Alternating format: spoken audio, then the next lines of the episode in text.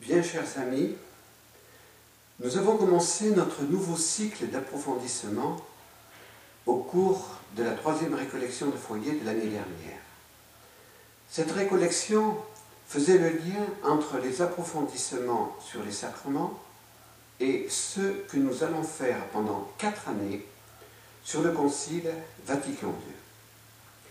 Notre dernière récollection a permis à plusieurs d'entre vous de découvrir ce que signifie l'expression de l'introduction du texte que nous allons étudier ce soir et demain, l'Église est comme le sacrement de l'union intime des hommes avec Dieu et de l'unité de tout le genre humain.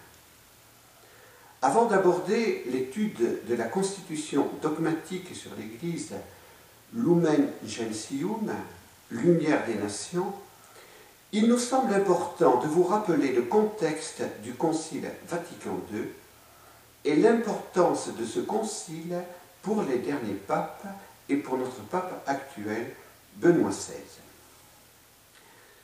Le Concile Vatican II est son esprit dans la pensée des derniers papes. Ce sera notre première partie. Le pape Jean XXIII à la surprise générale, a convoqué le 21e Concile œcuménique le 25 janvier 1959 en la fête de la conversion de Saint Paul. Cette décision, a-t-il dit, lui a été inspirée par le Saint-Esprit. L'Église avait besoin d'un renouveau dans la vie de ses membres et dans sa mission. Pour dire ce renouveau, un mot italien comme nous l'avons déjà utilisé la dernière fois, intraduisible en français, ça se dit aggiornamento. Aggiornamento. Il ne s'agissait ni d'une mise à jour, entendue dans le sens d'une modernisation de l'Église, ni d'une révolution, mais d'un retour à la source vive du mystère de l'Église, Jésus-Christ, et d'un retour à la jeunesse de l'Esprit Saint en vue de la sainteté de tous les membres de l'Église. En ouvrant le concile, Jean 23 disait Le concile veut transmettre la doctrine de façon pure et intègre sans atténuation ni déformation. Il est nécessaire que cette doctrine certaine et immuable, qui doit être fidèlement respectée, soit approfondie et présentée d'une façon qui corresponde aux exigences de notre temps. En effet, il faut faire une distinction entre le dépôt de la foi, c'est-à-dire les vérités contenues dans notre vénérée doctrine et la façon dont celles-ci sont énoncées, en leur conservant toutefois le même sens et la même portée. L'esprit de Vatican II, dans la pensée de Jean XXIII, était un esprit de fidélité à la tradition et d'ouverture aux hommes de notre temps. L'Église se devait de parler aux hommes de la deuxième moitié du XXe siècle en étant fidèle à la vérité révélée et en utilisant un langage compréhensible. Les baptisés devaient aussi donner un témoignage de crédibilité par leur sainteté personnelle et leur jeunesse de cœur grâce à l'Esprit Saint qui les habitait. Il est donc important de bien comprendre l'inspiration donnée à Jean 23 et de bien comprendre ensuite ce que Jean 23 voulait pour ce concile Vatican II. Paul VI a présidé trois sessions du concile Vatican II il a été faussement accusé d'être un pape humaniste, qui serait responsable de l'esprit humaniste du, Concile Vatican II. en clôturant le concile. Paul VI avait bien dit, l'Église est experte en humanité. Mais cette, cette affirmation ne signifiait absolument pas que ce grand pape était moderniste. Il a au contraire beaucoup souffert de la grave crise qui a suivi le concile. Dans son homélie à Fatima, le 13 juillet 1967, Paul VI a dit sa grande angoisse devant cette crise. Quelques mois plus tard, il a proclamé avec autorité le credo du peuple de Dieu, qui a été appelé credo de Paul VI, le 29 juin 1968. Paul VI voulait, comme Jean 23, transmettre la doctrine de façon pure et intègre, sans atténuation ni déformation. Le 25 juillet 1968, il faisait un acte plus courageux encore en promulguant l'encyclique Humanité.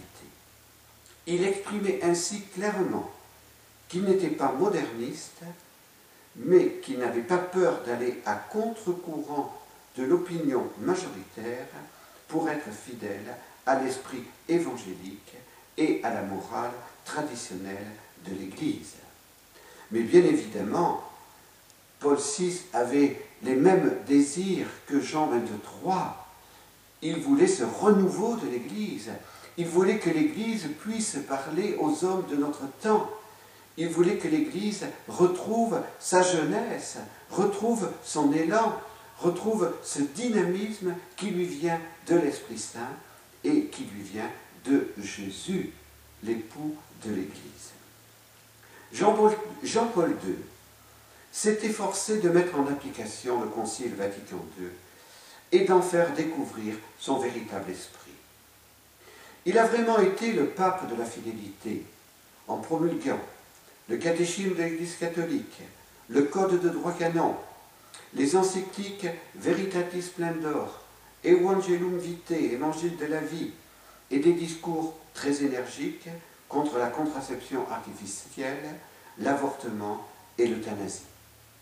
Jean-Paul II a invité les hommes du monde entier à ne pas avoir peur d'ouvrir toutes grandes les portes de leur nation au Christ. Il a demandé au cardinal Joseph Ratzinger, au cœur de l'année du grand jubilé, de donner le texte Christus Dominus, le Seigneur Jésus, pour rappeler la foi de l'Église sur le mystère de Jésus au début du troisième millénaire, où la vérité révélée était tant relativisée. Jean-Paul II a été le premier pape à choisir comme devise Totus tuus, je suis tout à toi, révélant ainsi que le Concile Vatican II n'avait pas mis de côté la dévotion mariale en, en intégrant la mariologie dans le texte Lumen Gentium sur l'Église, dans le chapitre 8. Dans son encyclique sur Marie, mère du Rédempteur, Jean-Paul II a montré, à partir du texte de Lumen Gentium, que la Sainte Vierge était liée pour toujours au mystère du Christ et de l'Église. Ce pape a été aussi un grand pape missionnaire qui, par son encyclique sur la mission, a révélé que le Concile Vatican II voulait répondre à l'envoi en mission par Jésus. Ses nombreux voyages apostoliques répondaient au désir de Jean 23. L'Église n'avait pas peur de révéler au monde son mystère et d'annoncer le Christ et son évangile. Jean-Paul II s'est aussi donné sans compter pour l'unité des chrétiens. Il a vraiment été le pape également du dialogue interreligieux. Le premier pape à entrer dans une synagogue et dans une mosquée. Il a eu l'audace de convoquer tous les chefs religieux du monde à Assise en octobre 1986 pour prier pour la paix. Jean-Paul II a continué la voie ouverte par Paul VI en étant le pape de l'ouverture au monde. Il n'a pas eu peur de rencontrer tous les chefs d'État qu'il avait invités et tous les hommes qui désiraient sa visite. Il s'est entretenu avec les grands scientifiques de notre temps. Il a parlé à l'UNESCO, à l'ONU, au Parlement européen. Il a clairement proclamé la distinction des pouvoirs temporels et spirituels en rappelant la phrase de Jésus à César ce qui est à César, à Dieu ce qui est à Dieu. Il a également montré au monde entier que l'Église de Vatican II était une Église jeune, qui par le don de l'Esprit Saint était capable de conquérir des millions de jeunes. Un vieux pape malade et deux millions de jeunes ont évangélisé le monde entier à Rome en août 2000 au, au cœur du grand jubilé. Quelle fécondité grâce à Vatican II.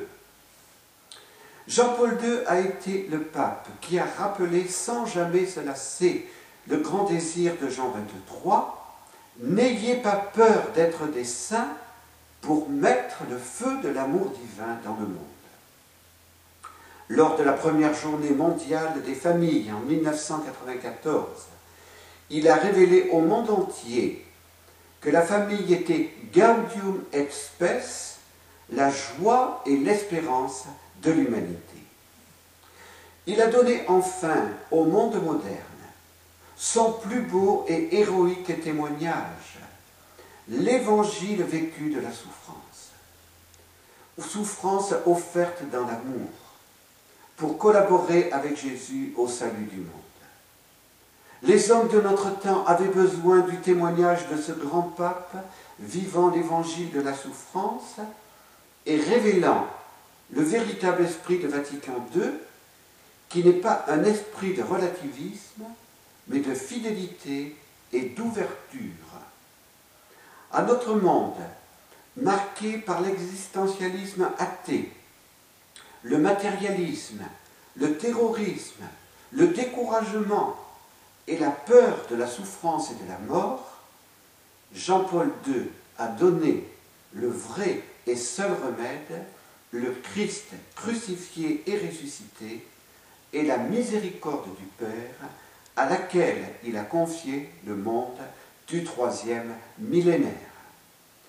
Il a actualisé par son pontificat ce que disait Paul VI au terme du Concile, l'Église veut être, comme Jésus, le bon samaritain de l'humanité blessée. Paul VI, pardon, Benoît XVI a dit tout de suite après son élection au père du conclave qu'il voulait continuer l'œuvre de Jean-Paul II dans la fidélité au Concile Vatican II, auquel il avait participé activement en tant que jeune théologien. Le 22 décembre 2005, Benoît XVI disait aux membres de la curie romaine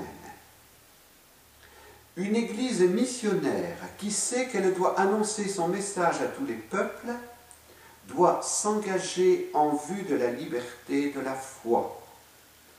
Elle veut transmettre le don de la vérité qui existe pour tous et assure dans le même temps au peuple et à leur gouvernement qu'elle ne veut pas détruire leur identité et leur culture, mais leur apporter au contraire une réponse qu'au fond ils attendent, une réponse avec laquelle la multiplicité des cultures ne se perd pas, mais avec laquelle croit au contraire l'unité entre les hommes et ainsi également la paix entre les peuples.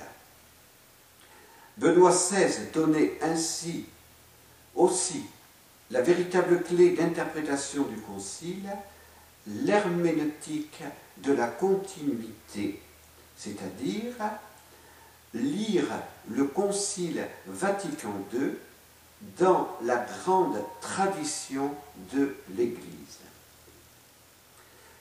Notre Père fondateur a accueilli avec confiance et action de grâce tous les textes du Concile Vatican II et son esprit.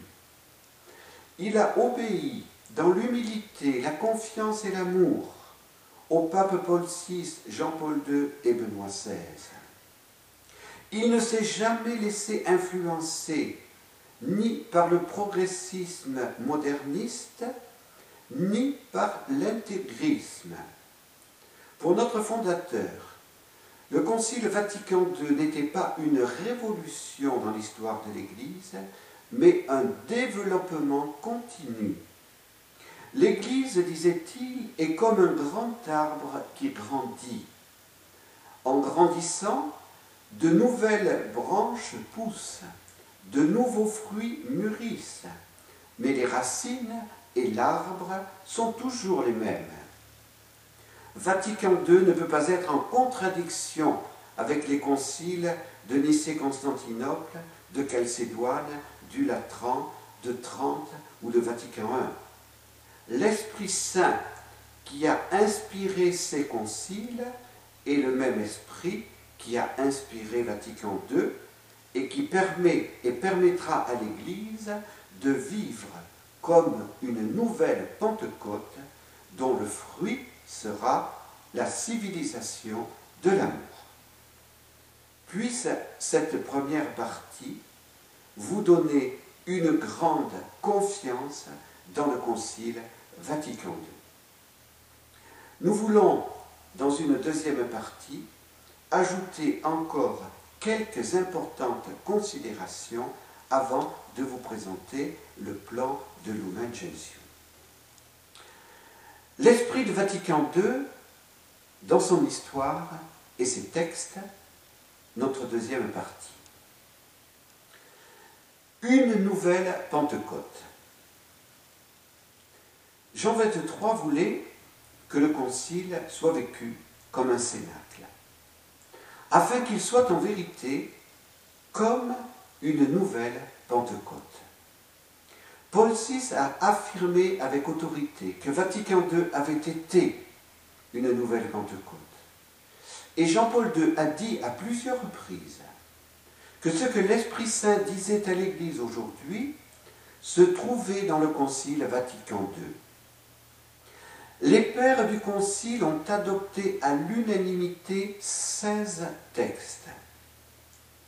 Une exception à cette unanimité le texte sur les moyens de communication sociale qui a été voté avec 1960 oui et 168 non.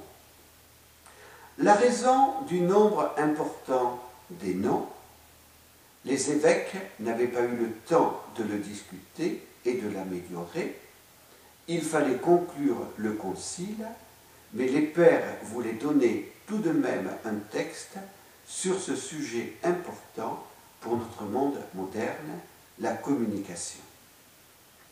Il faut souligner que l'unanimité des pères du Concile n'a pas été le fruit d'un compromis entre deux tendances opposées, mais le fruit de la nouvelle Pentecôte qu'a été ce concile l'unanimité ne serait que mensonge ou hypocrisie si elle provenait de la contrainte ou de manœuvres politiques. Pour arriver à l'unanimité, les évêques ont souffert un long travail laborieux, mais la charité dans la vérité a permis de surmonter tous les obstacles à l'unité. La première session du Concile a été particulièrement difficile. Les évêques se sont écoutés, ils se sont opposés certaines fois, mais ils se sont enrichis des idées des autres. Ils ont prié et ils ont su renoncer à leurs idées personnelles pour s'ouvrir à l'Esprit Saint et atteindre l'unanimité dans la vérité et l'amour. Vous comprenez pourquoi nous mettons comme première caractéristique le Concile Vatican II, une nouvelle Pentecôte. Deuxième caractéristique de cet esprit du Vatican II, l'esprit évangélique qui a fait l'option préférentielle du langage familier de la Bible.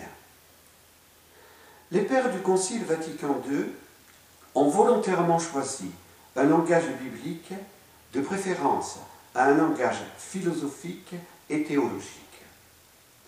Cette manière de faire n'était pas une critique des enseignements dogmatiques des grands conciles antérieurs ou des écoles philosophiques et théologiques, mais cette manière de faire était une volonté de donner des textes enracinés dans la Bible en utilisant, comme Jésus, un langage simple et accessible à tous.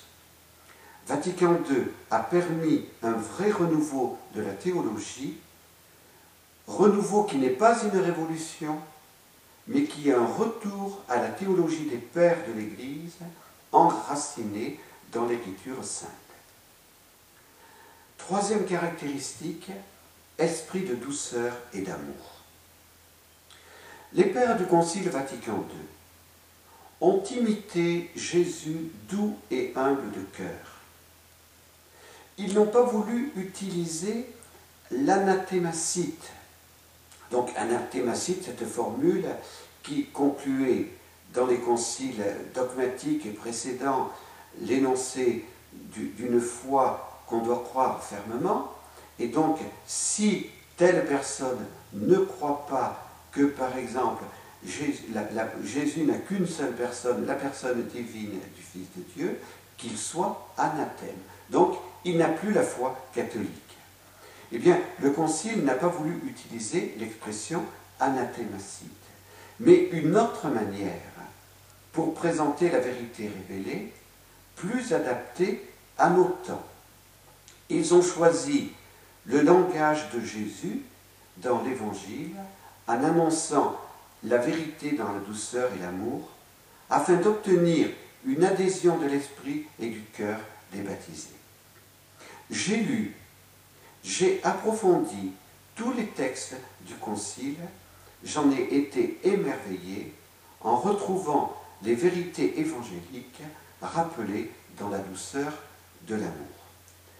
Je veux quand même préciser que en ne voulant pas adopter l'anathémacite volontairement, le Concile n'a pas condamné les conciles précédents qui avaient révélé des dogmes nouveaux et qui avaient dû utiliser l'anathémacite pour bien montrer que l'on ne peut pas se dire catholique si on refuse une vérité révélée, enseignée avec autorité par le magistère suprême de l'Église, par son magistère extraordinaire. Quatrième caractéristique, esprit d'humilité. Les pères du Concile Vatican II ont affirmé avec enthousiasme que l'Église, dans son mystère divin, est sainte. Mais ils n'ont pas caché qu'elle était composée de pécheurs pardonnés. Ce langage humble et vrai n'était pas contraire à l'enseignement des pères. Il a permis de faire des pas importants en direction des autres églises et communautés ecclésiales. Sans Vatican II, Jean-Paul II n'aurait jamais pu accomplir ces actes de repentance si importants au cours du jubilé de l'an 2000 actes qui ont touché les cœurs de nos frères orthodoxes, protestants et juifs. Il ne s'agissait pas d'une trahison, mais d'une nécessaire purification de la mémoire pour ouvrir des chemins en vue de l'unité dans la vérité et l'amour. Là encore, quand on parle d'esprit d'humilité, il ne faut pas faire de contresens. Il ne faut pas dire que l'Église catholique n'a enseigné que des erreurs tout au long de, son histoire. Ou que l'Église catholique a, eu tous les torts. Non, il faut reconnaître tout simplement que dans l'Église catholique, il y a la sainteté des membres euh, qui vivent vraiment de la grâce de Jésus, mais il y a aussi le péché. Et ce combat, eh bien ce péché, on doit savoir aussi euh, le combattre et on doit savoir aussi le nommer. Cinquième, cinquième caractéristique, esprit de communion et d'œcuménisme. Jean-Paul II a souvent rappelé que l'ecclésiologie de Vatican II était l'ecclésiologie de communion. Saint Jean, dans sa première lettre, écrivait Ce que nous avons vu et entendu, nous vous l'annonçons, afin que vous aussi soyez en communion avec nous. Quant à notre communion, elle est avec le Père et avec son Fils Jésus-Christ.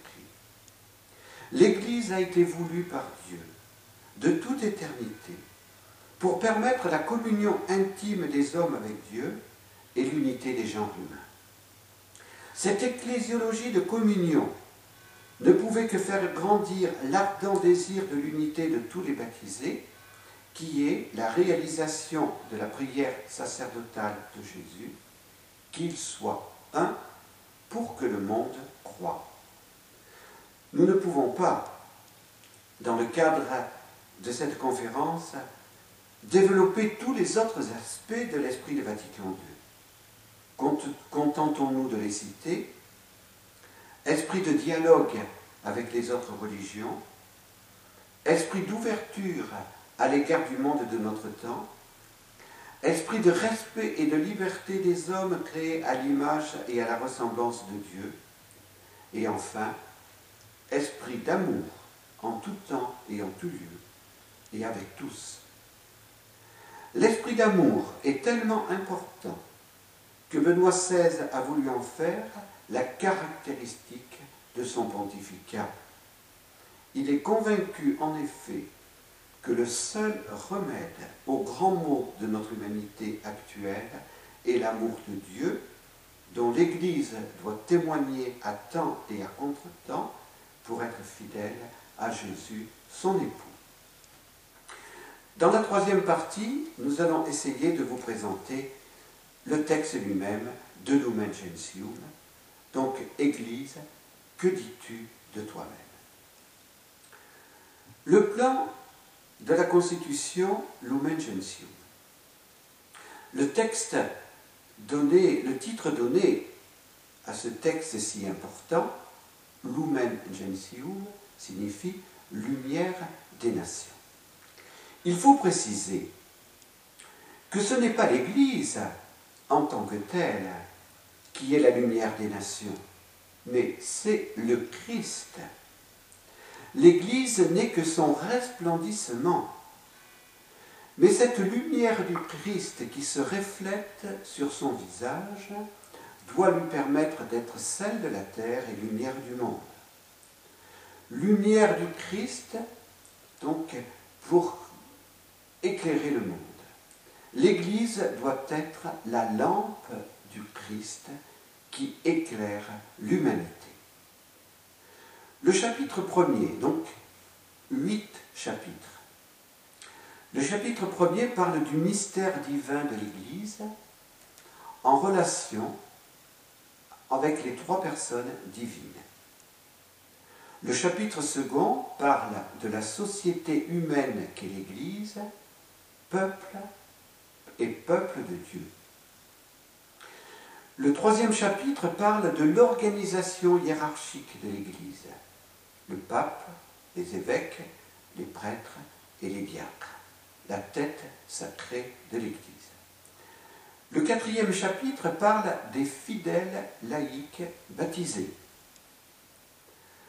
Le chapitre 5 parle de l'appel de tous les baptisés à la sainteté. Le chapitre 6 parle des religieux. Ils sont les témoins de la sainteté et signes du royaume de Dieu. Le chapitre 7 parle du but ultime de tous les hommes, le royaume céleste. Et le chapitre 8, enfin, parle de la Vierge Marie, mère du Christ et mère de l'Église. Le titre mère de l'Église n'est pas écrit dans le chapitre, mais il sera proclamé par Paul VI en même temps qu'il promulgue le texte Lumen Gentium. Le mystère divin de l'Église. Nous allons reprendre un petit peu chacun de ces chapitres. Le mystère divin de l'Église, le Saint-Esprit a le Saint-Esprit a inspiré les pères du Concile pour qu'ils révèlent à tous le mystère de l'Église, appelée à être la famille de Dieu, voulue par le Père de toute éternité, fondée par le Fils et rassemblée par l'Esprit Saint. Le Concile a cité plusieurs images de l'Écriture sainte pour révéler ce mystère divin de l'Église. Saint Paul disait que l'Église est le corps du Christ. Sur le chemin de Damas, en effet, Jésus lui a dit, Seul, seul, pourquoi me persécutes-tu? Il ne persécutait pas Jésus, il persécutait les chrétiens. L'Esprit Saint lui a alors fait découvrir l'unité profonde qui existait entre Jésus et les baptisés. Saint Paul a été le premier théologien à affirmer que l'Église est le corps du Christ. Mais comment l'ensemble des chrétiens, hommes et femmes si différents, peut-il former un seul corps? L'Église a une âme, le Saint-Esprit. Après avoir accompli la rédemption, Jésus nous envoie son Esprit Saint qui est unique et qui est le même dans la tête et les membres, et cet Esprit Saint réalise ainsi l'unité de l'Église, corps du Christ, tournée vers le Père. Merveilleux mystère que nous pourrons contempler éternellement au ciel. Le caractère humain de l'Église. L'Église dit Vatican II, n'est pas uniquement spirituelle. Elle a un visage humain. Elle est le peuple de Dieu. Cette expression peuple de Dieu a été beaucoup utilisée après le Concile Vatican II. Ne la méprisons pas, ne la négligeons pas, mais ne l'interprétons pas d'une manière erronée. Le modèle du peuple de Dieu et le peuple rassemblé par Dieu au Sinaï est confié à Moïse. C'est un peuple organisé. À la suite de la tradition, le Concile déclare que Jésus lui-même a voulu la constitution hiérarchique de l'Église avec le collège des apôtres, dont les évêques sont les successeurs, et à la tête de ce collège, le pape successeur de Saint Pierre, serviteur de l'unité.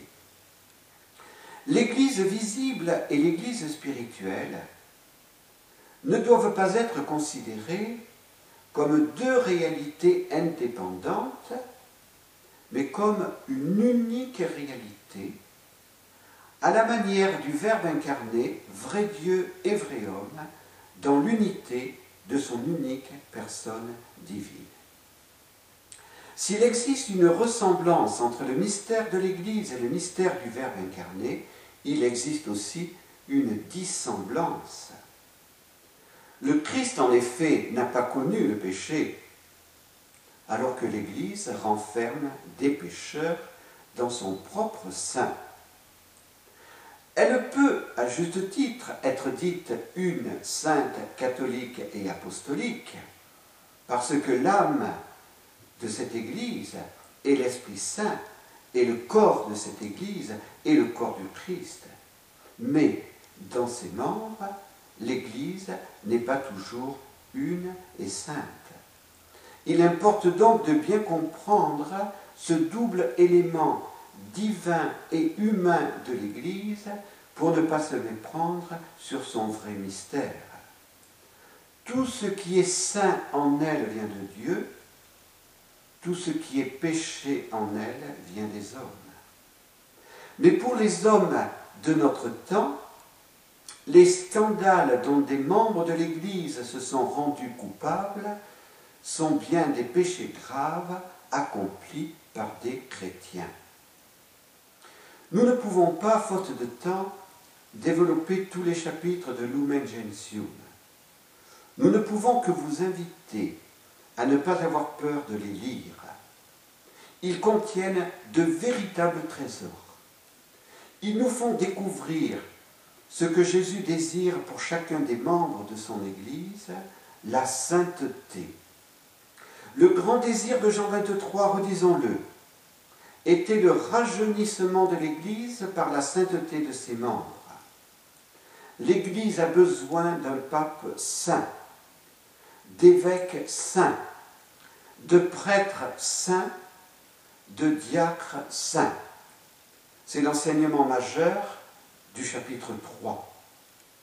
Les membres de la hiérarchie ne possèdent pas un pouvoir qui les incorporerait dans une classe supérieure aux autres. Ils assurent un service pour évangéliser, sanctifier et gouverner. Benoît XVI s'est dit terrifié par les contre-témoignages donnés par des membres de la hiérarchie de l'Église. L'année sacerdotale s'est conclue par la consécration de tous les prêtres au cœur immaculé de Marie en vue de leur sanctification. Si les membres de la hiérarchie sont saints, les fidèles les imiteront. Le chapitre 4 de Lumen Gentium rappelle la grande dignité des fidèles laïcs. Cette fidélité leur vient des grâces de leur baptême. Pardon, cette dignité leur vient des grâces de leur baptême. Nous ne redirons pas tout ce que nous avons déjà développé dans les récollections sur les sacrements. Mais tout baptisé doit être conscient de la grandeur de la grâce de son baptême et de sa confirmation, ainsi que du trésor des trésors auxquels il peut puiser tous les jours, Jésus Eucharistie. Le chapitre 5 de Lumen retransmet le grand appel du Lévitique et le grand appel de l'Évangile, l'appel à la sainteté. Cet appel ne s'adresse pas aux héros de l'Église que sont les saints canonisés, mais il s'adresse à tous. Il s'adresse à chacun de nous. Jean-Paul II nous a demandé de ne pas avoir peur d'être des saints. Notre Père fondateur aimait dire Soyez saints, vite saints, grands saints. Le chapitre 6 de Lumen Gentium concerne les consacrés. Jean-Paul II a développé ce chapitre dans l'exhortation apostolique Vita Consecrata.